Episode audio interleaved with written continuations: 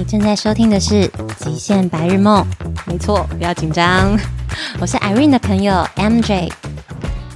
Irene 在上周一采访完这集节目，过了几天感冒了，因为这个原因喉咙发不出声音，因此这一集他请我来帮他代打主持人。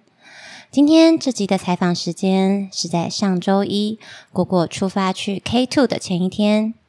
当时怕占用果果时间，选在果果家旁边的麦当劳采访。当时的果果看起来一派轻松，不像是明天就要出发到巴基斯坦挑战二零一九年未登顶最危险、最困难的 K Two 的人。果果从小就在户外长大。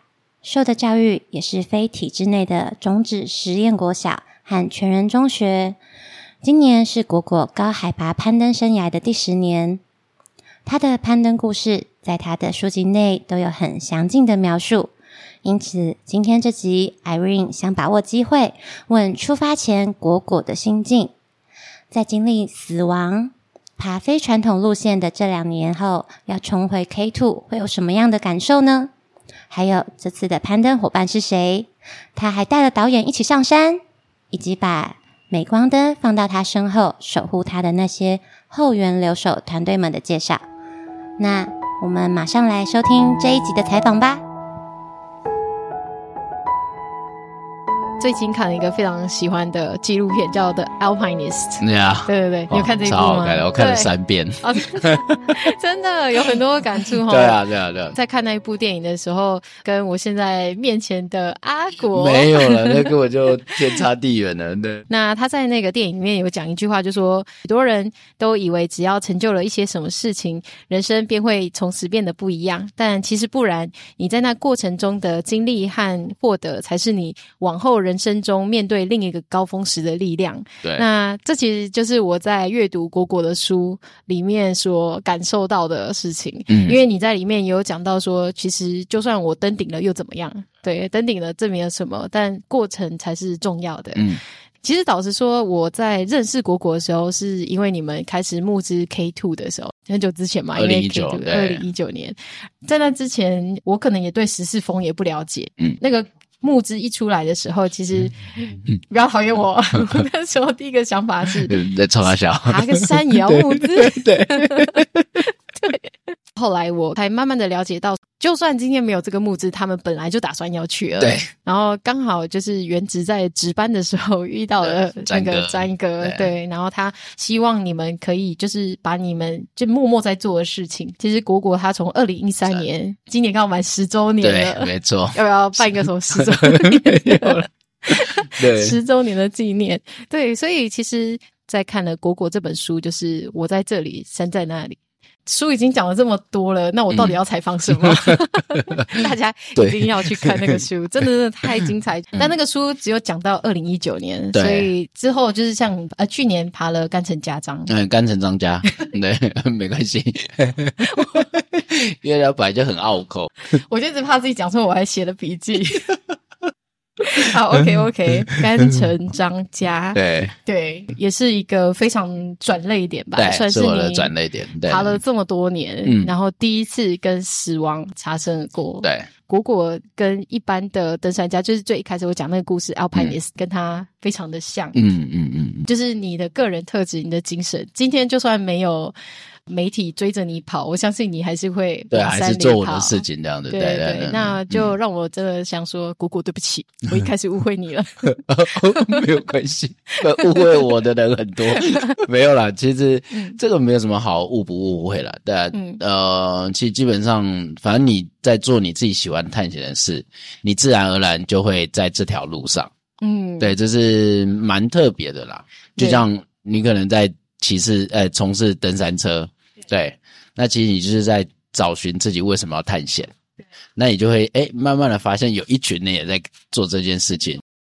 很巧的是，昨天我又看到就是一个外国人，他说：“恭喜这几年就是攀登上那个八千公尺的所有人。”我就这几个 quick question 想要问的大家，对，请问你们是自己搬就自己背自己的东西吗？自己驾驶吗？自己 navigation 吗？就是自己导路吗？嗯、什么？我看完之后，我就在下面留言说、嗯、：“I can proudly tell you there are two people I know in Taiwan. They can say yes to all your questions。”就是我就回答他说：“我可以非常有自信的告诉你，在台湾有两个我知道的朋友，他们真的就是所有一切都自己来。嗯、这个叫做阿尔卑斯攀登，对不对，对，这就是现在很多商业团队跟。”自己来做不一样，你可以帮大家介绍一下，就是这个差别。OK，呃，其实呃，Alpine 这这件事情，但我们离 Alpine 还很远呢。说实在，我们没办法很大胆跟人家说，我们就在做 Alpine。没有，我们其实在这条路上。对，但每个人都有这个过程。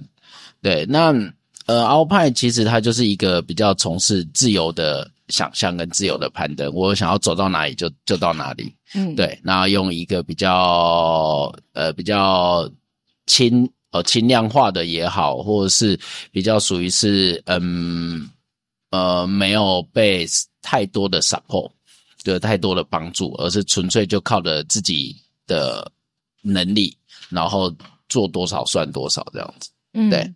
所以你是指说，他连装备都是尽量能少则少？对，那尽量是，嗯、呃，装备能少则少，是因为它必须要快速移动。嗯，对，所以你你就会让自己越来越少东西。嗯，对，甚至连哦睡袋可能也都不要啦，连帐篷也都不要啦。对，你只有纯粹是以现当时立即可以做保护的东西，像绳子、一些盐屑。对，然后其他的就是简单的食物，然后炉头水，然后就这样做快速攀登这样子。嗯，但是如果是在这样的状况下，你们在十四峰应该是不太办得到的吧？呃，是办得到，但是就是会很哈口。对，所以我我在说早期像波兰啊，或者是像很多欧美的这些国家，其实他们在四五十年很有一些人都在做这些事情了。其实这些大神都在做这些事情，这就是你所谓的大神。对对对对，大大神的的条件，对对。那我们现代人要突破这样子的胆识跟这样子的想法，其实基本上很难，因为很多记录其实我们很难超越，因为他们以前就是在这样子的条件下，然后去找寻他们登山的意义。但是现代的登山其实已经不没办法像以前这样子，对。对，那刚刚一开始谈了奥潘尼斯的这个主角，其实他就是在回到他最真的东西，嗯，就是我为什么要探险？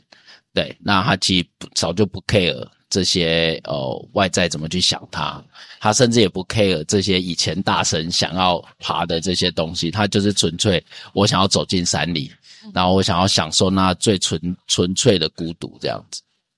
从你的书上也可以看到，就是其实你早在之前盘每一个路线的时候，你都有去思考，就是怎么样有一天你可以不用再走这个传统路线的那个过程。对对，还蛮好奇说，就是你在刚挑战完这个道拉吉里之后，嗯、那你这一次即将又要出发的重回 K two，对，重回 K two 未尽之旅。那这一次你们的路线会是传统路线吗？我是会爬传统路线，嗯，对，因为是上一次的路线嘛，对，上一次的路线。嗯、呃，其实我还这个旁边还有一个 season route，就是旁边还有一条，呃，也是现在已经变成也是一条传统路线了。对，那我可能现场在做判断。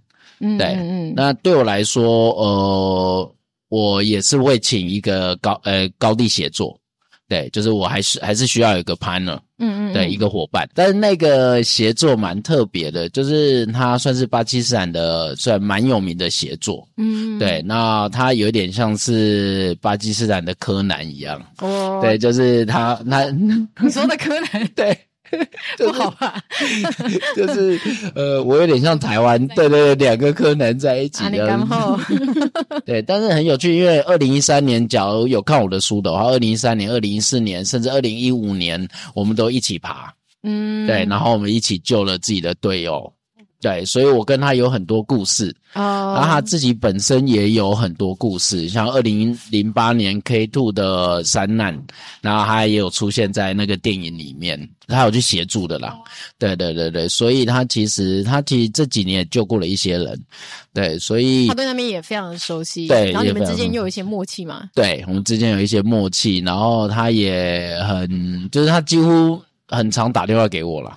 对对，一直叫我每年去找他，或者是我们甚至二零一九年回来的时候，因为他是别队的协作，对，然后他跑来找我，然后我们就一起去他家，就是回就是撤退回家的时候，他就一直邀请我去他家这样子。你果然是披着台湾皮的学霸，对对，蛮有趣的，就是我跟他感情不太就蛮特别的，就是你你除了可以，就是不会把他。就是好像不会，就是像家人一样啊。嗯、说实在，自己就像家人，他就觉得哇，我朋友好不容易从国外来了，那就觉得哇，当然是来来我家，然后招待，或者是对，反正其实那那个蛮有趣的啦，对。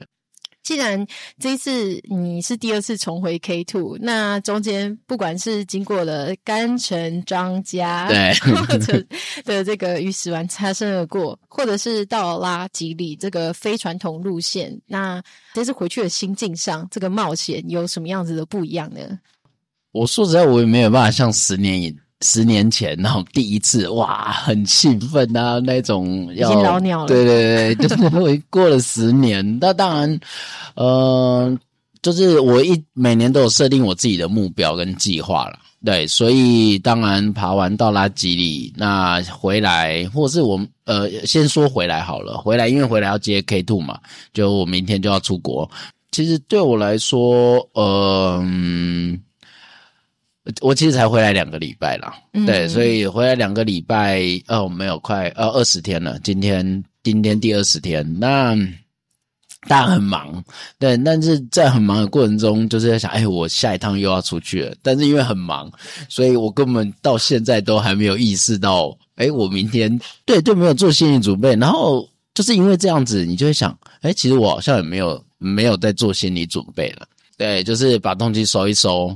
然后下一趟的下一趟的旅程又开始了，这样子，嗯、对，那其实就变成一种又深化到一种好像蛮自然的事情，就有点像在台湾爬山，嗯，呃，可能哎，东西收一收，哎，就上山了，爬八千当爬玉山一样的概念，也没有了，也没有 也没有爬玉山的概念，但是就是你觉得，哎，好像就是又要去山里面走走，然后尤其这次是。呃，爬爬 K 度我有我自己的目标啦，就是除了、嗯、呃要爬这座未尽的山，这这个这个梦想，那当然我想要的是去那边去把我这些朋友的，就更了解我朋友他们这个文化，或者是他们现在的处境。你说的朋友是指学霸们吗？呃、学霸对、嗯、学呃，就应该是说高呃高地协作啦。高地协作，呃、学霸是尼泊尔这边的，对的，然后。巴基斯坦的高地协作其实越来越辛苦，越来越辛苦。对，越来越辛苦，就是因为他们已经被他们没有好的体制去训练这个观光的的的条件。嗯，对，所以其实现在你会看到巴基斯坦其实越来越多尼泊尔人来这里，然后。就是、哦、因为他们有比较有系统，然后所以他们就到这边开发，对，来这边开发。所以其实巴基斯坦这些公司啊，必须要跟尼泊尔合作，所以他们其实变成，其实他们只是转手而已啦。对对对对，所以讲讲白一点了，就变成尼泊尔他们就是亲门踏户，对，然后来这里赚钱。当地政府没有任何的限制吗？没有啊，因为还是会带来资源呐、啊。对了，那对他们来说，观光还不是一个大的资源，嗯，对，所以他他们是军事国家，对，那所以呃，对我来说，这是一个转。转泪点了。其实二零一四年、二零一三年，我那时候就已经开始觉得，那时候还没有那么普及，嗯，就还没有那么多尼泊尔人，就是那时候当地公司还是比较大，嗯，对。但是现在的当地公司已经必须要依靠这些尼泊尔人来这里来这里协助，这样。对，所以我觉得这个转变蛮有趣的。那我想要，因为我今年会带校服去，就是我的之前帮我剪片的导演这样子，哦、对对，然后我想要来论述这件事情这样。所以你在这次的攀呃攀登的过程中，也想要让大家看到现在那边的现况这样子。对对，因为我就觉得我除了爬山以外，我想要更了解，除了。呃，当然会想要了解这座山，但是我想要更深入的去知道他们整个文化这样子。嗯，对。那我想请问，就是我在看完果果的书的日记里面，几乎每个章节都会提到，就是你身边的伙伴，尤其是你跟韩国的金兄，对，就是对魏坤哥，魏坤哥。你跟魏坤哥，然后一起去爬，然后到他最后爬的最后一座山，他决定要邀请你跟他一起爬。对，可以感受得到，就是每一次的，就是你在选择伙伴上面，这个不一定会是你同一个国家，你有可能去在你旅程中遇到的人。嗯、呃，目前为止，我们知道你的最好的搭档就是元植兄，对，对，元植弟，元植弟啊，对对对，啊，对不起，对对对，学弟学弟，元植弟，你是怎么样去选择每一次的伙伴，而且很。看得出来，你的每一次的团队不只是就是目前就是一起去爬的人，还有包含幕后，嗯，因为原值地也曾经是你的留守人，对，一直都是我留守。对，我不是专业留守人，对，就是也有人帮你观测天气啊或什么的。嗯，你是怎么样去找这些的团队呢？其实我的团队其实我都蛮。就蛮特别的，我其实我蛮感谢他们，因为他们都义务来帮忙的，就是他们必须拨他们自己额外的时间，而且这个额外的时间可能会占用他们大部分的时间。嗯、对，比如说留守要二十四小时回报、嗯，对啊，二十四小时，或是他们随时要等电话。嗯、那其实那个心理压力其实比去爬的人还大。嗯，其实说在很少人，呃，但台湾这留守这一块，因为现在已经慢慢很多人在聊了。嗯，但是其实留守人才是最。最最担心的，或者是他们其实承承载的心理压力其实是大的，对，所以呃，留守人要做什么？就是等电话而已嘛。等电话啊，或者是危机处理啊，就是对他很了解，而且他可能要有步骤了，就是他可能不能一下子就让父母知道，嗯，他们会很紧张，要经过解释之后才会知道，哦，父母才会了解这件事，不然父母一定。会超级紧张了，然后他就会觉得哦，一定要怎么处理，怎么处理。他很多时候如果不了解程序，那就会变成盲从，对，紧张，然后会下达一些比较呃，可能比较更可能会造成更大的风险啊，应该是这样讲。对，所以你必须要有一个人了解这整个过程。所以当一接到电话，你的反应，或者是你必须要去呃，就是去认知这个这个。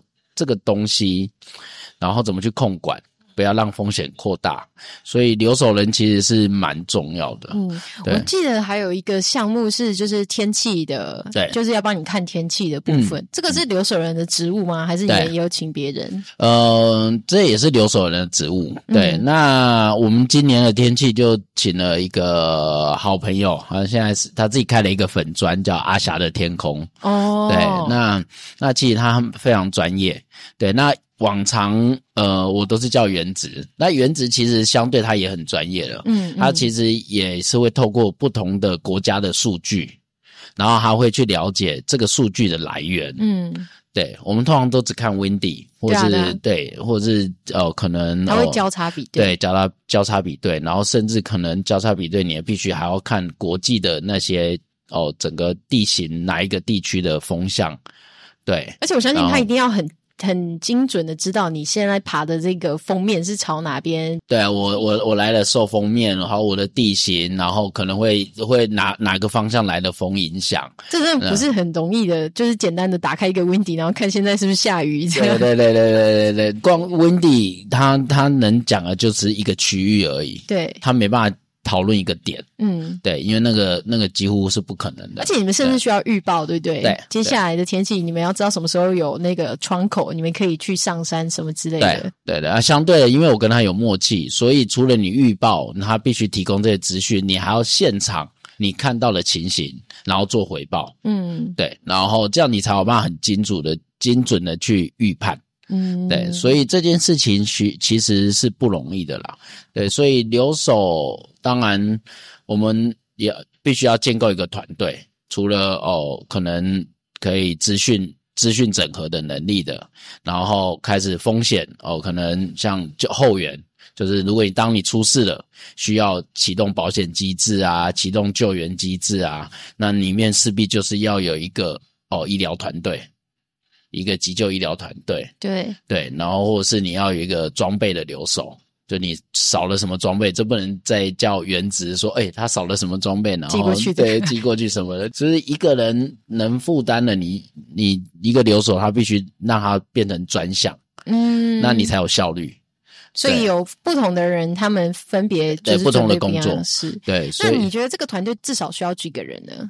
呃，我觉得最少要三个人啊，就是留守最少要三个人。天气装备还有医疗的后勤，就是后后勤风险控管。哇，那如果说像他们去报那种商业团的，他是全部都交给商业团就好了吗？对啊，对哦，就他不需要做这种，反正我就付了钱，然后我就可以，我我就跟着去这样子。我几乎很少看到有人就是在台湾呐、啊，嗯，甚至可能有一些国外的朋友。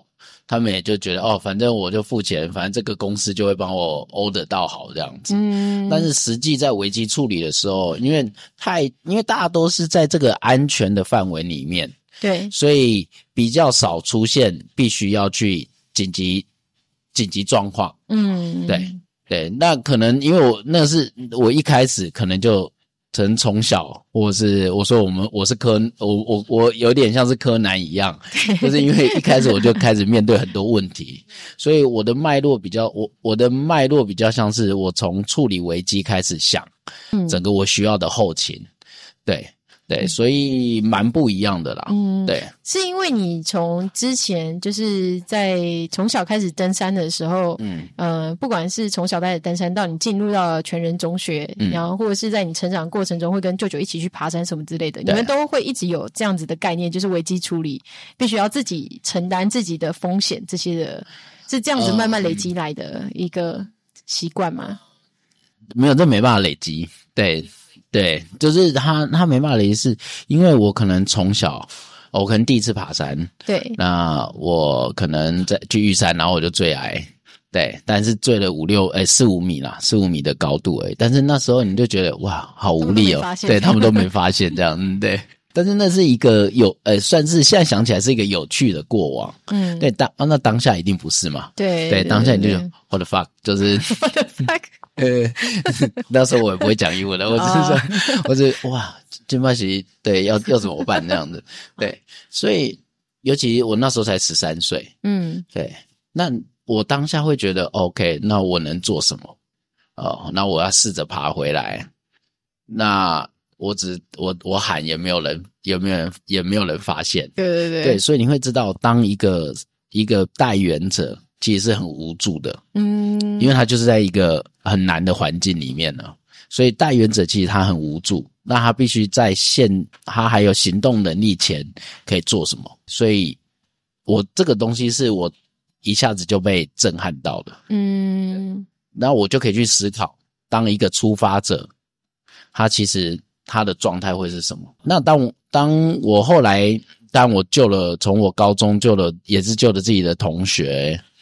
那那时候在处理处理这件事情的时候，你变成实际者，嗯，对，你必须去联络哦，联络直升机，打电话救援，然后甚至你要给药，然后你要在一个很长距离的哦，从神马镇跑到云林山屋，而且是救云林山屋，然后你看到现场，你要去 control 整个现场的情况，那个都是必须要直觉，而且要在你的训练的过程或是。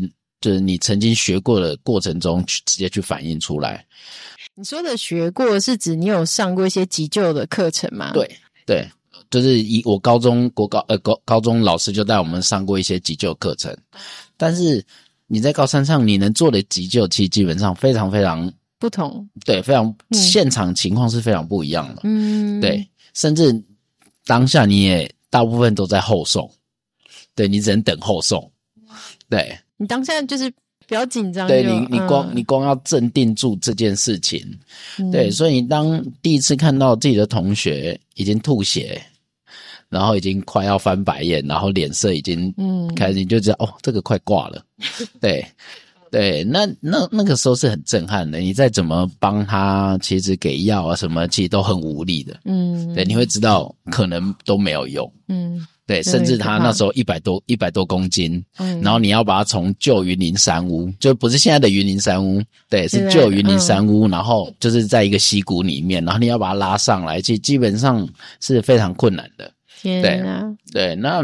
到你请别人去，因为直升机没办法，就是他那时候跟我联络是，他们没有办法降降落下来，嗯，对，他只能做那个吊篮，对对，那只能做吊篮，但是因为那个在树林里面很难，但是你又要强迫直升机，就是那个海鸥他们说你一定要救，不然我的同学要挂了，嗯，对，然后那时候心情是很复杂的，对。然后我就说：“你没有，你们没有下来，他就会死。嗯，对，你们必须要下来。对，然后，然后他们后来决定哦，吊篮下来。对，对，然后把他带走。但其实这件事情是很，很，就是你当然很幸运，呃，然后也很感谢这些，就是指他们救难人员愿意下来，因为对他们来说也是一个很大的风险。风险，对啊，对对，所以那是非。”非常难，那所以你要你要经历过整个，就我高中就经历过这样的事情，嗯，对，所以我在做留守计划的时候就会想更多，对，对，不只是我自己的心理状态，还有留守人的心理状态，嗯嗯，甚至来救援人的心理状态，嗯，对，那个就很难。对，那后来我开始攀登在海外，然后一开始就遇到那这样子的事情，第一次就有。我更认清楚，其实探险，当然他他当然可以光鲜亮丽，但是他背后付出的这些代价，其实是更大的。嗯，对，其实更大，所以我才没有，就是。所以你才看到我们的脉络，其实就是一直把自己做好。嗯，对。你可以跟我们分享你这次攀爬的选择，一起攀登或者留守的团队吗？啊、嗯，好，呃，其实当然我一起去攀了。一起去攀爬，这一次去 K Two 的伙伴，嗯，原子有要去吗？原子没有啊，原子他老婆不让他去了，对对对，所以太早结婚好像不是很好的一件事。马上请你去，真的好，对，扣打用完了，对对对。对对，好笑，OK OK，对，那那当然伙伴自己是很重要的啊。其实攀登你还是要有，呃，对我来说，我喜欢有伙伴，嗯，对。那除非是在我可控的，觉得可控这件事情，当然很难去取取舍来区区别。就是我说的，我我有时候也会喜欢一个人，嗯，但是那个一个人其实是我可控的，对。那当然。伙伴能一起去爬，那我觉得那是对我来说更重要的，而且可以第一可以说服很多人，对吧？嗯、反正有伴嘛，所以不要紧张。啊，不对，你这是 你这是带了校服不是吗？对对对，但校服就到基地那里。哦，对对对对对，就是之前德政德政德政在基地一样，嗯、对。但是他主他主要是帮忙拍摄，嗯嗯，对对。那呃，伙就是去那边，我选择的也是一样，就是巴基斯坦的写作。对，然后他其实跟我就有点像是，嗯、呃，国外的原子一样哦。对。对，另一个百科全书，对，另一个另一个 好朋友，对，另一个很好的朋友，然后我们一起、嗯、一起来爬一条路线，对，嗯、然后我觉得那是我喜欢的，嗯，对，那台湾原子就会变成留守人，又是专业留守人，对，然后他也很熟悉那里的状况，嗯，因为毕竟他爬过嘛，对，他爬过，然后加上他反正在他台湾在嘉明湖，对不对？值班没没对先生，先对他来说。可以花一些时间这样子，嗯、对，那那所以，呃，我的团队一样，就是延续我除了有原子，然后还有医疗团队，然后后勤的 UIA 的国际救援机构，嗯，然后还有装备 MAMO 的，就是，嗯、然后当然还有我的 sponsor，嗯，橘子橘子基金会，对，嗯、那其实，嗯、呃，这个已经我们大概已经形成一个默契了啦。嗯，对，那这个默契就是 OK，像橘子基金会 Albert，嗯，他其实这几年，我其实我跟他一直其实都关系蛮好的，嗯，对，然后他也觉得探险不是只是在意登顶这件事情，而是你怎么好好的享受你的探险。嗯，对，Albert 常跟我给我鼓励的，就是你就去享受你的探险，嗯，然后把把安全带回来，就是把你把你自己带回来。嗯，那我觉得那是不容易的，对一个 sponsor 要求一个运动员，那我觉得那是一个文化，就是一个文化的开头。嗯，就是我们怎么让。哦，真正的在前线做事情的人，可以真正的印在他们的的领域里面。嗯，嗯对。那那我觉得那是可以多鼓励其他企业者啊，或者是想要赞助者的一个一个心态啦。对对，其实这个就延伸到我本来也想要问你一个问题，就是比如说像不管是 Fourteen Peaks 的 Nims，或者是我上次在采访原职的时候，他说在那个时候去爬的时候，有另外一组是女生，然后她也是载着一个团队。那那个时候 Nims 说他往上爬的时候，就是你们也在帐篷里面嘛？对，有没有在看到？那那个时候很多人会因为那女生她也带着摄影团队，她有一种不得不爬。嗯。有很多的时候，很多人他们有很多的赞助商，他们会觉得背负着这样子的使命，甚至你们上次 K Two 是有很多人的赞助，这样。嗯嗯。你身为一个被赞助的登山家，会不会有这样子的挣扎？对的，其实这呃，这这当然跟等一下谈 Nims 这件事有有一点不，但很很像，那有点不一样。像我们其实那时候要不要赞助？就原子回来跟我提这个计划的时候，嗯，然后其实我是有一点觉得我，我我们两个爬山为什么要找那么 就麻烦这么多人这样子？对，对，那这件事情对我来说，OK，那一定我有当然很多好朋友，那他们也想要支持我，嗯，对，那所以我们在二零一九年的论述，后来我觉得 OK，那我们就是带着大家的一些梦想。因为每个人都有他自己的探险，嗯，对，不不一样的探险，不一定是只是爬山而已，但每个人心中都一定会有那种好奇心，嗯，想要往户外的那种动力，对对。那我们必须可以在现在我们的有限能力里面，可以去感染更多人。那这就是我觉得重要的社会责任，嗯，对，因为我们也是体制外教育出来的，对。那我觉得我们是被，也是被很多人。就是支持，那我们长长大了，那我们应该去感染更多年轻人，嗯，然后一起走出去，嗯，对。那所以我那时候觉得，OK，那这件事情是重要，那所以募资就开始了，嗯，对。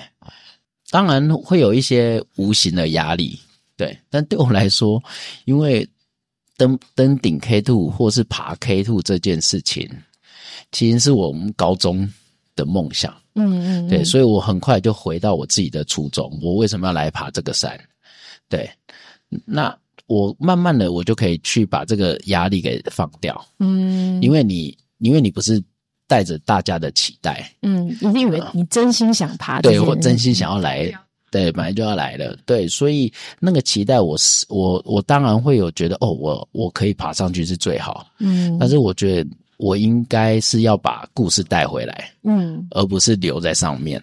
对啊，对啊，对啊，对对对。那所以，嗯，无形中那个压力，就我在这个过程中，我就会慢慢的，因为我不喜欢让给自己太多的情绪的压力，嗯，对，因为那个都是无我呃，对我来说是无效的啦，嗯，对，所以我还是一直会回到我自己的初心跟本质，嗯，对，所以我其实。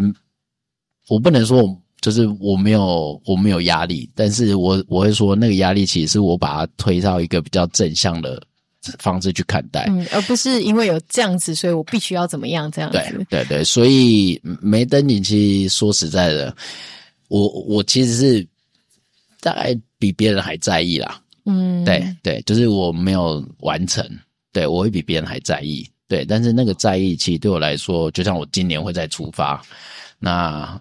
可能也不会登顶，对，这有可能啊，嗯、对对对对，但是我通常都会先这样子想，嗯嗯，对，那反正去了就是就是能上去就是捡到嘛，能上去就捡。对，像雪阳说的，就是他觉得你们两个人就是保持着最悲观的态度，然后但是尽最大的努力，对啊，对啊，去尝试这个冒险，这样子。对啊，对啊。每一次我觉得当要面对未知的时候，嗯、呃，我觉得当然我现在已经慢慢的跳脱。其实说实在，我我跟原子期没有很悲观呐。嗯，对 对，就是打脸。对，其实那时候其实是蛮想要打他脸，其实你自己悲观的，对，因为你是新手这样子。就是，对对，因为你你探险本来就是就是一个玩的概念呐。嗯，对啊，对啊，怎么会用悲观？那时候他讲怎么会用悲观这样子，然后我就我就。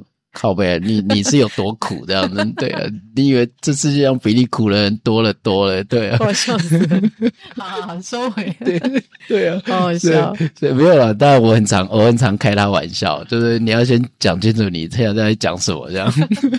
所以他觉得他两个月都没有电到焦掉这样。但是因为是好朋友才能才能这样子聊。嗯、对对对，对。但是当然，探险有它的风险。嗯，对，那所以我，对了，好了，算了，反正他 欲言又止，对，所以呃，我们应该鼓励年轻人转换这个心态，嗯，就是探险其实就是你要从会玩，然后你才会开始学习，嗯，对对，那这也是我们现在看待小孩子越来越少的机会，嗯，对啊，是没错，因为他们其实越来越少可以玩。对啊，因为现在少子化，大家就会越来越保护自己，就是那个宝贝宝贝的儿子这样。对，那其实我自己还想要分享一个，就是今天早上我在出门之前啊，然后我就。打开那个 YouTube，然后给我妈看，说：“妈，这是我今天要采访的人，很厉害哦，这样子。”然后我妈又看，我妈说：“哇，这个是哪里的山？有没有？” 她就看到就：“哇，这个 K two，我说 K two，你知道什么是 K two 吗？” 反正我妈那时候她看了之后，她就很就是连连撑起来，很惊讶什么。然后她其实也有看，就是不去群山之岛不去会死的第一第一季这样子。她其实也是一个很喜欢爬山的人，可是她可能这辈子已经没有机会再去。遇到像十四峰这种，可以啦，我今年就遇到八十四岁了，对，你们还年轻，真的，而且他五十出头才开始爬。啊，真假的？对对对对对。哦，妈，你听到了吗？没有鼓励很多现在刚退休的那个詹哥吗？对，詹哥，对对对啊！所以反正他觉得就是这个影像对他来说非常的遥远，但是因为有你去爬，然后我觉得也是因为就是你们这样子的记录，或甚至就是在大家把真的是把故事带回来，可以让他们可以大开眼界这样子。然后我就觉得突然觉得对于。那个 K two 的那一次就完全有不一样的想法。嗯，最近一次啊，在橘子基金基金会的聚会上，就是你有讲到，就是你对于死亡的想法。那身为在眼前看过非常多渐渐消逝的生命，你觉得这是最难的吧？就是看到生命在你眼前消失，还有包含你自己跟死神擦身而过。那大众可能没有办法理解，就是你为什么要花大笔的金钱，然后或者是资源什么之类的，去赌上你自己的生命去做这么冒险的事情。嗯，你从你爱上爬山，到你第一次接触死亡，到自己跟死亡擦身而过，在这个过程中，这个冒险这件事情，你有没有曾经迟疑或者是退缩过？这件事情其实不容易回答，欸，就是，呃，我觉得因为我。刚好成长的环境，因为我们是呃农家子弟，嗯，所以很多东西都是自自给自足，嗯，对。那在这个过程中，可能像我，我我当然可以讲很多我小时候看到死亡的事情，就像、嗯、OK，我我我我阿嬷，我们家是养鸡鸭牛这些，嗯、那我们的这些鸡鸭如果要杀的时候。哦，我阿妈小时候也会，对对对，但我都不敢看。对，但是我我都会稍微看我阿妈他他们在干嘛。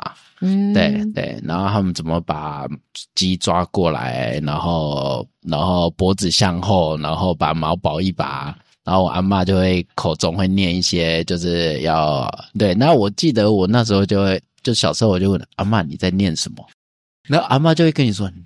就跟那狼，就就不要不要讲话这样子，对对，然 后就不要吵这样子，对。然后我就一直，我我到很后来，很、嗯、就是比较大的时候，就是那时候家里现在已经没有养鸡鸭鹅了啦。对就那时候比较大的时候，我我后来就比会比较仔细听，嗯哦，然后我发现他不是在念咒语。不是吗？对，他们在念咒语，不是阿弥陀佛之类的。对，不是不是，他们他们不是，他们就是说哦，因为你身为一个就是这这些禽类啊，这些动物啊，就是有你自己的目标，就是有你自己的就是该做的事情，嗯，然后就是早一点离开，早一点再投胎这样子。他们其实意思是念这个而已。嗯，因为因为我阿嬷没有，我阿嬷不会没有不会不识字。嗯，啊，这个东西是他的家人传给他的。嗯，对，他只知道，哦，OK，一个一个看待一个生命来了就会来，走了就会走。嗯嗯，对，然后他也是以直觉的方式，就是哎送他一程这样子。嗯嗯嗯，对。然后我觉得这这件事情是有，就是很重要的，就是他没有什么怪力乱神，他也没有什么要下达一个 OK，你可以变成到更好的世界去，没有，他他只是期待。但是我现在当下就是要要取走你的生命。对对，那我尊重，我尊重这一尊重你的生命，因为你让我更可以活下去。嗯，对，所以对我来说，面对生命，哦，就接到我过往，我救了这么多人，或者是也没有救了很多人呐、啊，其实就是好像会出事一样，就是救了几个人那样子。那嗯，我就说那个过那个看待他们会不会走。那个时间其实是很难熬的，嗯，因为你生命像我阿嬷，可能就是要走之前取走他，嗯，对，或者是那个，或者是看到哦，可能人家挂掉，那是直接就是 OK，你就直接面对死亡，嗯，对。但是我觉得上次在橘子那边聊的，就是这个你这个死亡过程那个那个时间，其实是很很漫长，对，很漫长的。嗯、对对，那个其实是不容易熬过来的，对，尤其是在八千，对，尤其是在八千公尺，对，嗯、那而且当你也很极限的时候，嗯，对，搞不好你也，对，搞不好我可能也会走，嗯，对对，所以呃，面对哦，就像嗯、呃，所以刚刚回到我们要讨论的就是哦、呃，你会有什么转折，或者是甚至你在。探险的过程中，你有没有害怕？嗯，当当然一定会害怕啊。嗯，对啊，对啊。但是，呃，我现在比较喜欢把害怕 balance，因为越害怕，就表示他有更更多你后面的好奇。好奇，对，好奇就是你在害怕，你为什么好？你为什么害怕？哦，对对。那你就所以我现在怕的到底是什么？对，你现在怕的到底是什么？嗯，那你就会有一种好奇，想要去 touch 那一条线。嗯，对，那你所谓的未知，对，所谓的未知，或者你才有办法去享受这件事情，嗯、而不是让你的恐惧无限放大。嗯，对，所以我我的转变大概会是在这里，就是我以前可能也会担心过过多于过呃过大于我的好奇。嗯，对，那我现在已经慢慢可以平衡。对，就是哦，我知道。可能会有风险，那我我注意的东西到底有多少？嗯，那我我已经知道我可以控管到某一某一定的安全，那我就可以去突破我现在这一条好奇的线，这样。嗯嗯嗯，对对，所以呃，经过这么多年呐、啊，对，那我是从小就是我的记忆，就是我看了记忆，就是我会记一直记得这些事情。对，你觉得那个其实你小时候看到的这些，会对你自己个人的这些看待很多事情也有所有所影响。对，有所影响。嗯、而且我觉得我还蛮幸运的，就是我居然可以遇到这么多事情那样子，嗯、然后都我一直把它放在心，放在我我的脑袋里面这样子。对，好像每一个东西慢慢对它就对它就慢慢一一直组成，一直组成。哦，我开始理解这个世界了。嗯。你在书里面也常常讲到说，就是你很清楚知道你自己的能力跟界限在哪里，因为每一次当你在做一个决定的时候，你就会去思考，你大概几个小时你可以就是攀升多少，或者你下降还需要多少体力这些。就是可以去评估比较准准确一点的风险，这样子。对，对，我觉得这个是不是这么容易知道的事情？因为嗯、呃，对，所以我常像我在帮我的学生上课啊，或者是我自己在跟人家分享，就是当我们在面对未知的时候，你一定会有很多恐惧，嗯，你一定会有很多担心，对。那我们何不就把它全部列出来？嗯，对，全部把它讲出来。对。那你觉得在？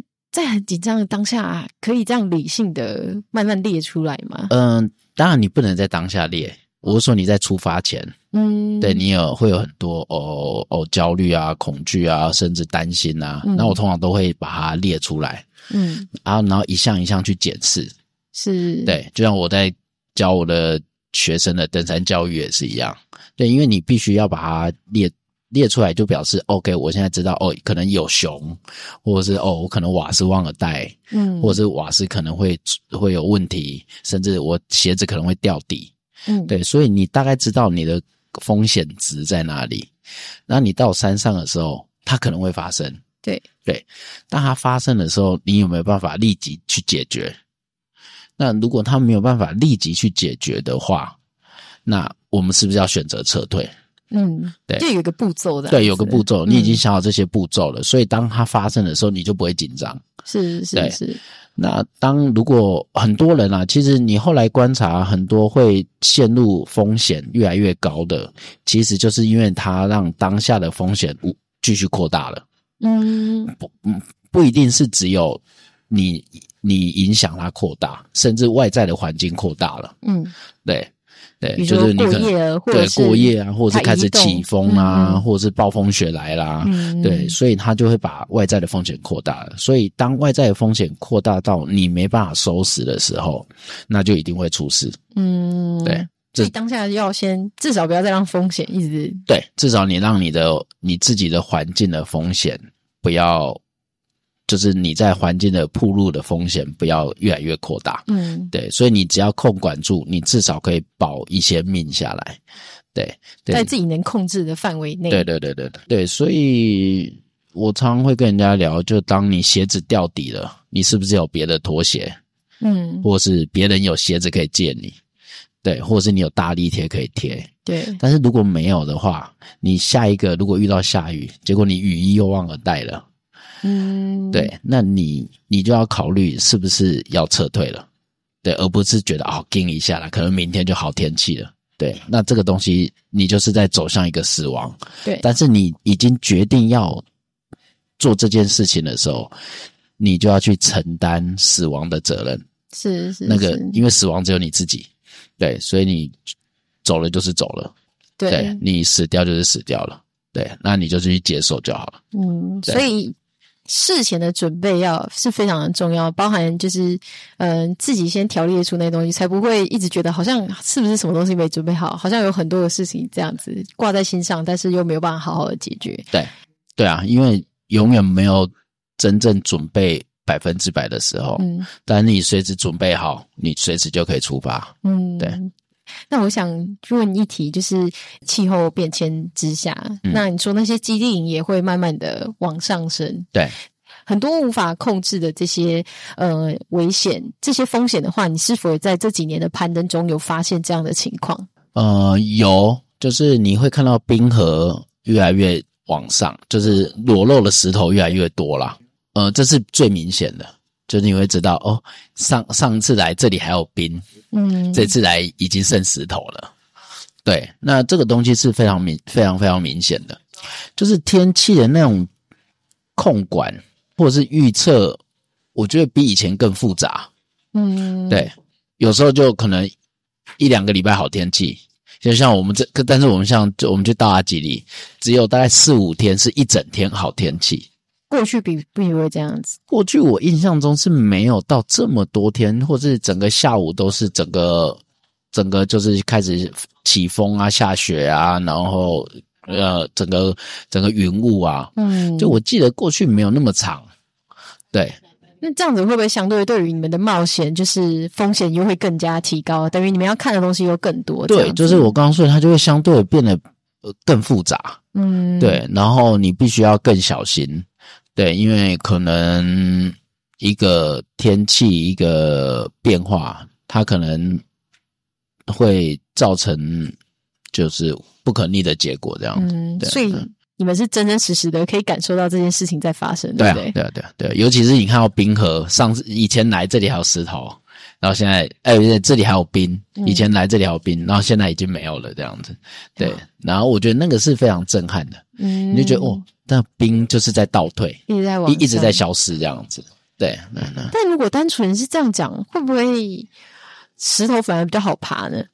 嗯，不一定哦，不一定，因为现在以前的这些大神的记录啊，其实很多当时可能都是冰跟雪。对，就是变成它其实冰跟雪可能也比较硬，然后比较多的点可以攀爬。哦，对，但是现在可能裸露出很多石头，你相对要带的一些岩屑跟技术的装备就会变得比较重，完全是不一样的装备。对对对对，所以在攀登过程中，现在现在很多记录其实是很难超越的，以前的记录是很难超越的。嗯，对对，状况也完全对，状状况完全不一样。那最后想要问，就是你在你自己书里面有分享的，就是对于未来三月户外发展有很具体的期待跟计划。这部分的话，其实我很就是可能像我也很有兴趣的，可能想要知道我最直接现在可以做的事情是什么。如果我也认同你想要做的事情，嗯、或者我可以从哪里关注相关的消息。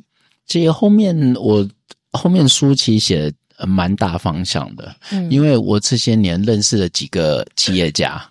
对，呃，除了 Albert 就是橘子基金会以外，还有几个大企业家，那我还有几个老板，我发现他们其实都蛮有心的，对，而且能力都很好，因为他们可能从一个公司，然后怎么到白手起家，然后到可以到现在，嗯，甚至他们可能变成一个企业家，对啊，这个其实他们相对就是在做探险。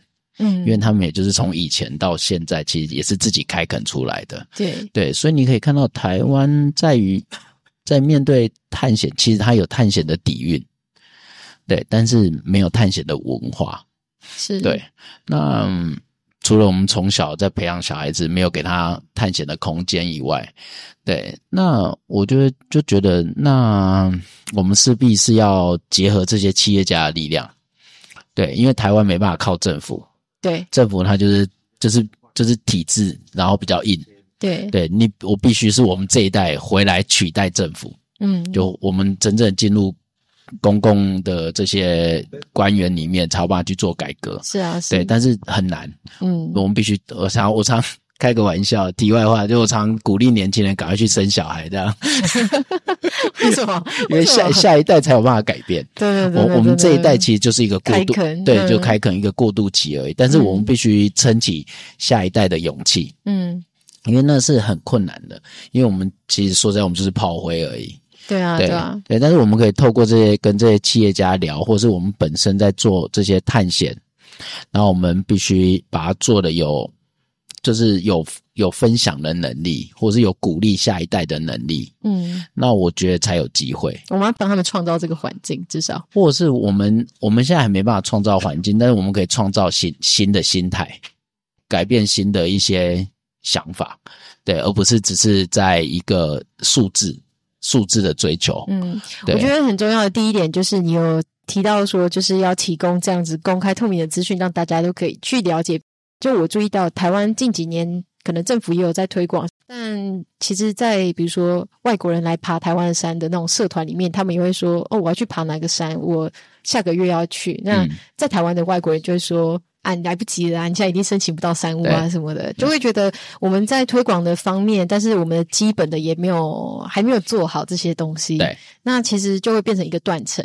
想来其实诶也没办法，也也没也没也没有门路啊。对对对对，所以这件事情，其实公开透明这件事情需要呃可能呃呃语言，嗯，对，就像我们可能在让这些国外来申请，其实这些外国人根本没有英文的资讯啊。所以如何打开国际市场，嗯，我们才不会自己人打自己人。对，其实这个东西才是呃才是我政府需要去。注意的，嗯，对，但政府没有注意到这一块，对，对，就是可能你要建构这个体制，这个安全的标准，那需要引进一些新的新的技术进来，甚至一些国外的人来直接一起发展，嗯，对，就是一起开发台湾的这些户外的市场，因为国外这些外国人其实他们以前也是这样来的，对，那我觉得怎么去做合作？嗯，对，那我最近这几年跟嘉山就是，呃，一个也是好朋友，对，西讲西讲，对对对，对，我没有采访他，大家可以去收听三十四跟三十五集。所以我跟他这几年给邀请了几个很好的朋友，嗯，就是加山认识了几个对于溪流还还不还还蛮厉害的，他们也就已经玩了那么多年，嗯，对，因为我本身也很喜欢溪。对，那我们一起去想要建制一个好的体制，然后我们去帮忙设设置了很多点，嗯，就是安全的点，然后诶把那个路线给弄得很清楚、公开这样子，然后鼓励大家不要去破坏。对，那我们想要把这个技术给引进来，国外的这个技术给引进来，因为这样子就有办法建立一个国际的语言。嗯，外国人就可以很容易的知道哦，这条来的资讯，然后怎么玩，然后怎么去接洽这些哦当地的当地的人。那我觉得这样子这样子才有办法打开一些市场。嗯，对，而不是自己人打自己人。对啊，对我们台湾太容易自己人打自己人。对啊，因为圈圈就很小。对对，但是又觉得可能市场就只有这么小，但其实市场是整应该是全球的市场。对对，我们怎么怎么去打去想象，我们是要。是要要一个国外市场，嗯，对，啊、这个国外市场怎么去一个合理，人家愿意来，对。对对，所以那个建制的安全跟呃想要的心态，就是你要的怎么玩玩得出好玩的一个市场，对，所以这个是我们这一代的考验啦，嗯，对我们这一代年轻人必须要要有这种国际视野，嗯，对，真的。那今天真的非常的谢谢，就是果果，谢谢，谢谢。百忙之中啊，没想到是明天就要出，My God 啊，真谢谢谢谢。好，那真谢谢果果今天来到我们的节目上跟我们聊。OK，谢谢大家。K Two 一切顺利，然后平安归来。嗯嗯，好，谢谢。OK，拜。好，谢谢大家今天的收听。Irene 在准备果果的资讯时，可以看得出来，果果是一个非常重感情的人。他每次攀登考量的都不只有自己，而他的故事总有其他人在里面。他说：“攀登是孤单的，但不孤独。每个人都有属于自己的冒险，请保持对生命的热忱与好奇心。如果想知道更多关于果果的资讯，都可以在节目介绍的链接中找到。想追踪果果最新的攀登消息，可以追踪脸书‘前进十四峰大梦计划’。”或是搜寻 K2 Project 张元直、吕宗翰八千计划。喜欢极限白日梦的朋友，别忘了订阅、追踪、分享给身边热爱户外运动的朋友们。谢谢你的收听，我们下次见，See ya。